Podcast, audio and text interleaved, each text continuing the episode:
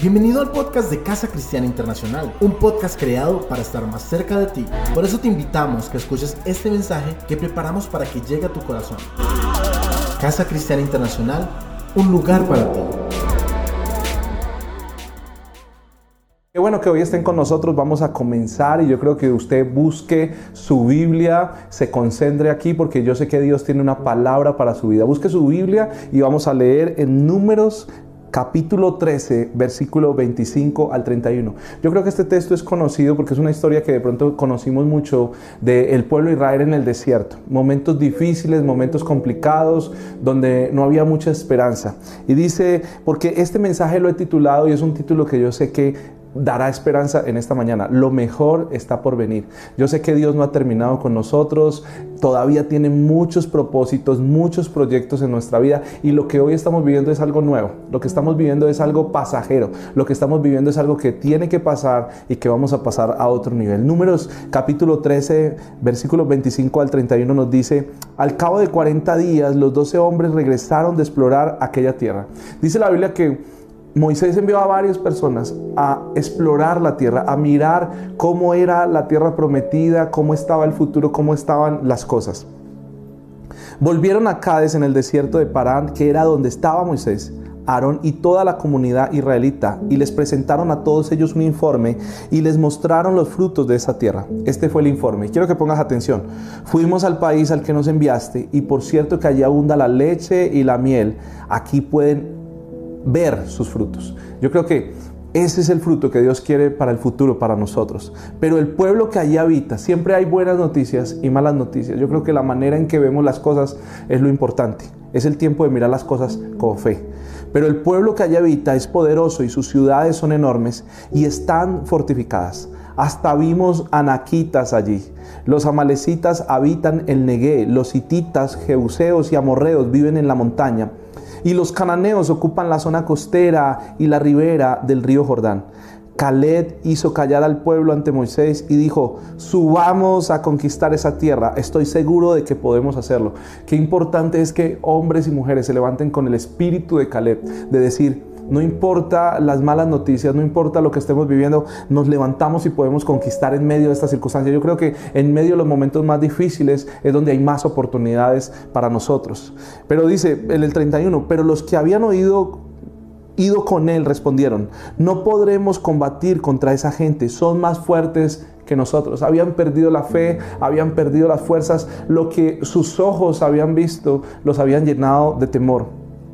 Versículo 32 y comenzaron a esparcir entre los israelitas falsos rumores acerca de la tierra que habían explorado. Qué triste es que las malas noticias se rieguen más pronto que las buenas noticias. Qué triste es que, lo malo, lo negativo siempre se riegue más que lo que trae fe. Y por eso es que tenemos que inundar la tierra de fe en este tiempo. La tierra que hemos explorado se traga a sus habitantes y los hombres que allí vimos son enormes. Hasta vimos anaquitas, comparados con ellos parecíamos langostas y así nos veían ellos a nosotros. Y quiero decirte esto, mientras más visión tienes, mientras más, eh, o sea, mientras más visión tengas, más lejos vamos a llegar.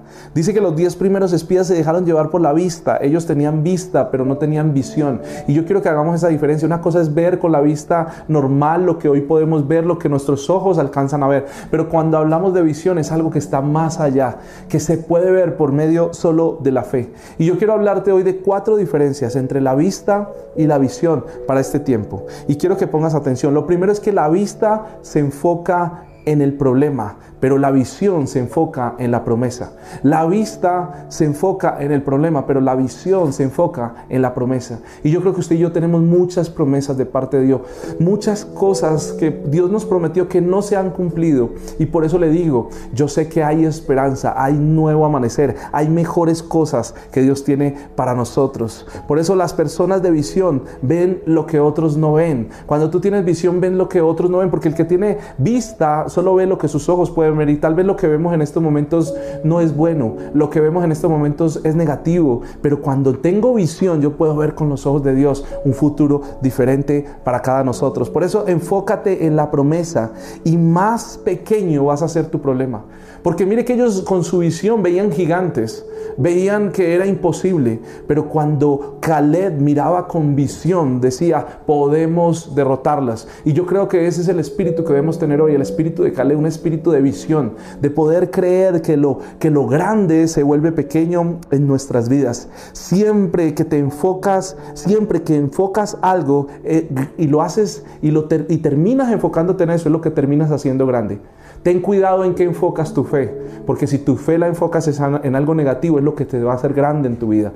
Pero si enfocas tu fe en algo bueno, positivo de parte de Dios, es lo que se va a hacer grande. ¿En dónde estás poniendo tu mirada? ¿Dónde estás poniendo tu visión? Es lo importante esta mañana. Segundo, la vista te paraliza, la visión te moviliza. La vista nos paraliza porque si miramos hoy normalmente podríamos decir es imposible no vamos a avanzar, no lo vamos a lograr. Pero la visión nos dice, sí se puede. Visión es la capacidad de viajar al futuro y regresar al, al presente para hacer realidad nuestros sueños. Visión es la capacidad de viajar al futuro y regresar al presente para hacerlo realidad. Visión sin acción es una ilusión. Yo creo que, la visión es algo que tenemos donde tenemos que actuar, donde tenemos que empujarnos, donde tenemos que movilizarnos nosotros dentro de nuestro ser y dentro de nuestro cuerpo a creer. Diez espías estaban paralizados, pero había un solo hombre que se levantaba y decía, sí se puede, y era Caleb. Y yo creo que ese hombre estaba lleno de visión. Y le dijeron a Moisés, hay murallas y gigantes, pero Dios está con nosotros. Y yo creo que esa es la palabra que nosotros debemos tener hoy en nuestro corazón. Dios está con nosotros. Hay problemas, sí, hay enfermedad, sí. Hay momentos difíciles, sí. Hay, problemas económicos, sí. Pero Dios está con nosotros. Es lo que debemos tener esta mañana en nuestro corazón. Por eso es importante que tengamos visión en nuestra vida. Visión es pasión, visión es sueños, visión es fe. Y era lo que tenía Caleb en su corazón. Lo tercero que quiero enseñarte es la vista te llena de temor, la visión te llena de valor. La vista te llena de temor, la visión te llena de valor. Los diez primeros espías preferían morir en el desierto preferían quedarse estancados en lo mismo, pero Josué y Caleb preferían morir peleando que pasar más tiempo en el desierto. Yo creo que usted y yo somos los que decidimos, o nos quedamos en esta situación y nos estancamos y la aceptamos en nuestra vida, o nos levantamos hoy y peleamos contra esta situación y creemos a Dios y, y peleamos delante de cualquier circunstancia para confiar de que Dios nos va a sacar. Yo prefiero morir peleando que quedarme en lo mismo todos los días de mi vida y, esto me habla porque las gallinas viven por vista, pero las águilas tienen visión. Porque mira que una gallina no puede ver más allá del suelo, pero una águila ve desde el cielo y tiene una visión externa, larga de lo que está sucediendo en todo el territorio. Dios tiene más para ti. Dios quiere darte más cosas en este tiempo. Lo que tú sientes que tal vez es una tormenta, tal vez es una preocupación, se convertirá en tu fuerza porque no nacimos para ser una gallina, nacimos para ser águilas en este tiempo, para avanzar, para conquistar y para creer a Dios. Lo cuarto que yo encuentro es la vista mira el presente, la visión sueña con el futuro. La vista nos muestra que el día de hoy, la, la, vista nos muestra lo que está pasando hoy, pero cuando yo tengo visión, yo veo lo que está adelante, lo que parece que nadie ve, yo lo empiezo a ver en nuestras vidas. Los diez espías no solo se conformaron, sino que entre ellos estaban hablando y decían, volvamos atrás. Y empezaron a contaminar a las personas que estaban cerca, empezaron a contaminar a las personas que estaban en ese lugar, a decirles, es imposible. Cuando tú no tienes una visión de tu futuro, tarde o temprano te llevará a tu pasado. Cuando uno no tiene una visión clara de qué es lo que quiere alcanzar y lo que Dios puede hacer en su vida, te va a retrasar, te va a detener y te va a llevar a tu pasado. Quizás hoy no estés donde te gustaría estar. Yo sé que a, todos nos gustaría estar en este momento, en una circunstancia o en un momento diferente, pero démosle gracias a Dios porque ya no estamos donde estábamos antes.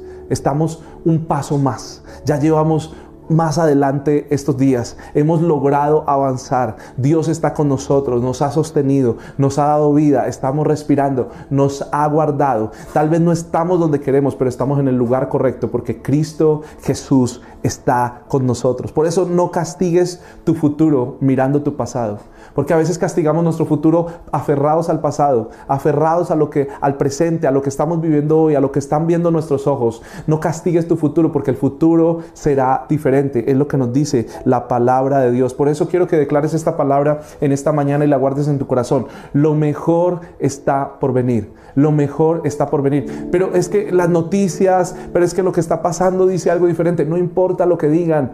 No mires con tus ojos naturales, mira con una visión de fe esta mañana y di conmigo, lo mejor está por venir. Pero es que no sabes la economía, cómo está en el mundo, no importa. La palabra nos dice que para los hijos de Dios lo mejor está por venir. Y es la palabra de fe y de confianza que tenemos que tener en nuestros corazones. Por eso no mires más hacia atrás, no mires más lo que hoy tienes en tus bolsillos, no mires más lo que hoy tienes en tus manos. Mira lo que Dios va a colocar en un futuro para cada uno de nosotros. Tal vez hace tiempos estás mirando hacia atrás, tal vez estás, hace tiempos estás mirando lo que hoy tienes en tus manos y has perdido la pasión, el fuego, has perdido las ganas, has perdido la fuerza para avanzar, has perdido tus sueños. Pero Dios te está diciendo, tengo algo mejor para ti en este día, tengo algo mejor para tu vida. Por eso yo creo que es un momento en que empecemos a tener visión y cerremos nuestros ojos a lo que hoy estamos mirando y empecemos a visualizar cosas que no vemos. Me encanta lo que dice la palabra sobre Abraham, que dice que Dios lo llamó, le dijo, sal de tu tierra y de tu parentela a un lugar que no conoces, a un lugar que no sabes a dónde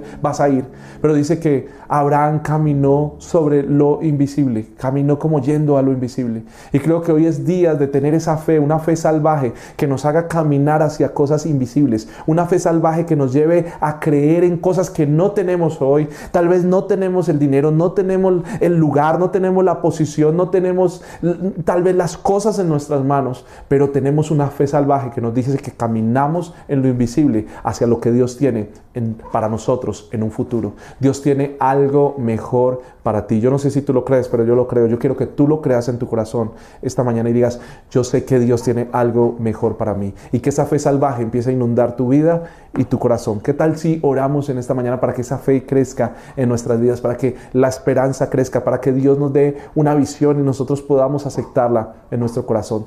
Dios te doy gracias Gracias porque sigues dándonos esperanza, gracias porque sigues dándonos fe, gracias porque sigues llenando nuestras vidas y nuestros corazones. Gracias porque hoy podemos confiar en ti, Señor. Gracias porque hoy sabemos que tú estás con nosotros y si Dios con nosotros, ¿quién contra nosotros? Señor, no queremos tener esos ojos, Señor, de los diez espías. Queremos tener la visión de Josué y Calé, que sin importar las circunstancias, sin importar los gigantes, sin importar la condición, Señor, seguían creyendo en lo que tú podías hacer en sus vidas. Señor, hoy confiamos en ti, Señor, creemos a tu palabra, nos aferramos y crecemos en fe y te pedimos que coloques una visión tan grande que podamos caminar sobre aún cosas que no tenemos, que no vemos y que son invisibles, confiando en que nuestro futuro está en tus manos y que tú siempre tendrás algo mejor para cada uno de nosotros. Hoy te damos muchas gracias en el nombre de Cristo Jesús. Amén y amén. Gracias por escuchar nuestro podcast y unirte a nuestra familia CCI. Esperamos que haya sido de mucho crecimiento para ti. Y como sabemos que lo fue, te invitamos que lo compartas. Hay alguien que lo necesita. Recuerda que subimos contenido semanal para ti por cada una de nuestras redes. Así que suscríbete y salúdanos. Estamos siempre para ayudar. Casa Cristiana Internacional, un lugar para ti.